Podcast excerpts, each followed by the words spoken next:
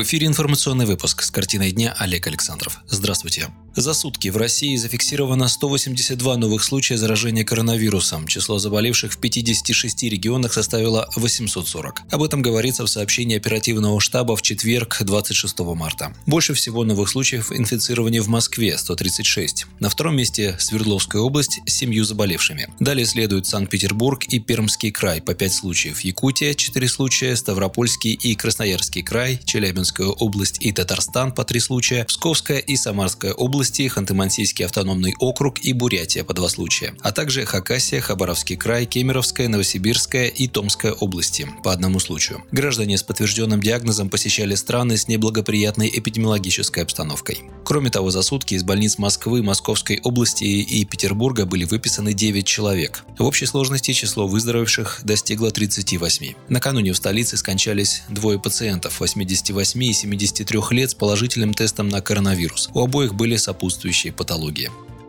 Из-за пандемии COVID-19 в России следующая неделя объявлена нерабочей с сохранением заработной платы. Всероссийское голосование по конституционным поправкам, ранее назначенное на 22 апреля, переносится на более поздний срок. Правительство должно обеспечить дополнительные меры по поддержке крупных предприятий, а также малого и среднего бизнеса. Об этом в своем телеобращении гражданам России заявил в среду президент Владимир Путин. В нынешней непростой ситуации главным приоритетом глава государства считает жизнь и здоровье граждан, а потому для минимизации ущерба от коронавируса и всех сопутствующих финансово-экономических проблем он полагает необходимым подключить все возможности и ресурсы. Сегодня стоит задача максимально снизить риски, уточнил Владимир Путин, в связи с чем принято решение по переносу срока всероссийского голосования по поправкам в Конституцию. Что касается социальных пособий и льгот, которые полагаются гражданам, все они будут продлены автоматически, без дополнительных справок и хождений по инстанциям. Все выплаты к 75-летию Победы ветераны должны получить уже в апреле. Поддержка будет оказана и семьям с детьми. С апреля всем семьям, которые имеют право на материнский капитал, дополнительно будут выплачиваться по 5000 рублей на ребенка, уточнил президент, добавив, что помощь окажут и тем,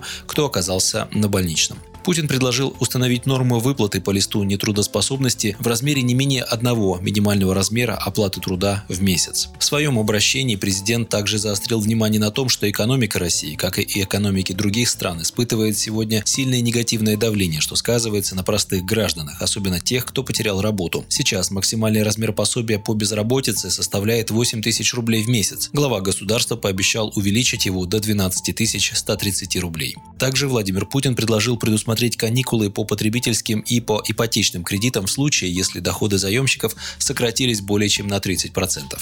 Малому и среднему бизнесу, который сегодня сталкивается с сокращением заказов, также обещана поддержка. Отсрочка по выплатам всех налогов, кроме НДС, на 6 месяцев. Эти меры будут распространены на все компании, которые пострадали от сложившейся ситуации. Глава государства заявил и о поддержке доходов граждан, прежде всего занятых на малых и средних предприятиях. Чтобы у таких предприятий появились для этого дополнительные ресурсы, предлагаю в два раза с 30 до 15% снизить для них размер страховых взносов, сказал он. Такая пониженная ставка будет распространяться на сумму зарплаты, превышающую МРОД, минимальный размер оплаты труда. Пониженная ставка, по его словам, вводится не на несколько месяцев, а на перспективу, в долгую, создавая таким образом дополнительные стимулы. При этом Путин учел и предложения общественности и политических партий, в частности, партии «Справедливая Россия», настаивающей на запрете вывода денег в офшоры. Отныне все дивиденды, уходящие из России в офшоры, будут облагаться налогом в 15%, сказал глава государства. Сейчас две трети этих денег в результате оптимизации облагаются ставкой в 2%, 2%, отметил Путин, тогда как простые граждане платят 13%. Начать планируется с тех стран, на которые приходятся самые большие потоки средств российского происхождения. Также предусмотрено повышение налога на процентный доход от вкладов до 13%.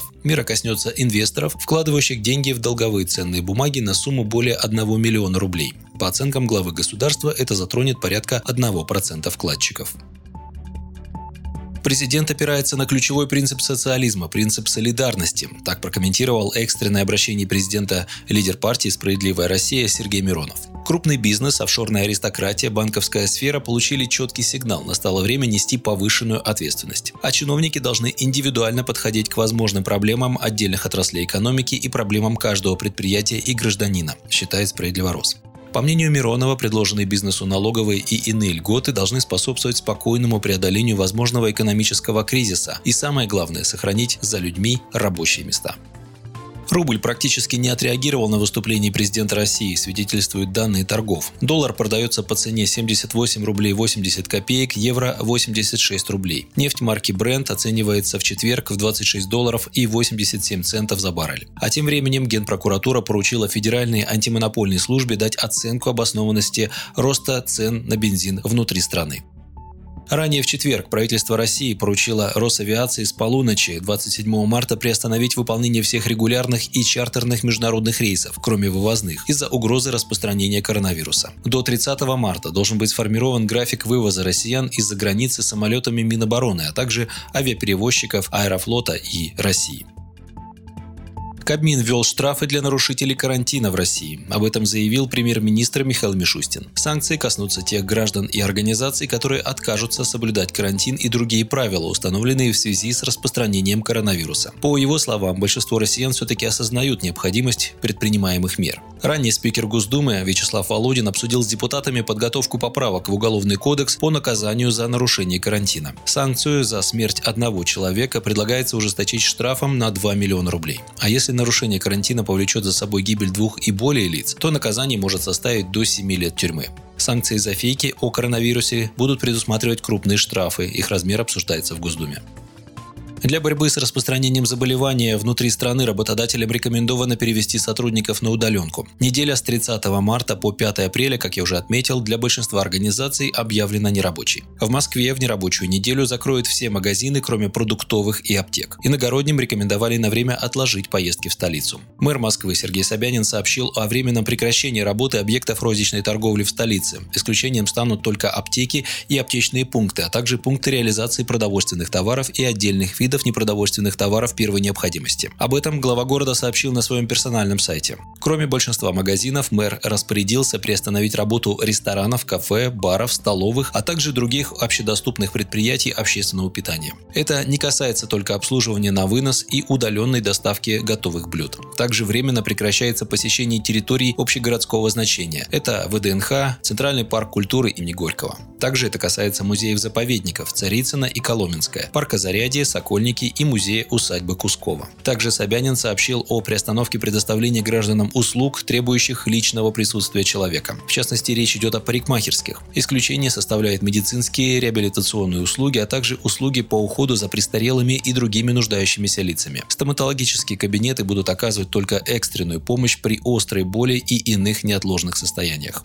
А еще мэр столицы рекомендовал в эти дни воздержаться от посещений религиозных объектов. Кроме того, он сообщил, что временная отмена бесплатного проезда в общественном транспорте не коснется студентов, трудящихся или являющихся волонтерами. Вы слушали новости. Оставайтесь на Справедливом радио и будьте здоровы.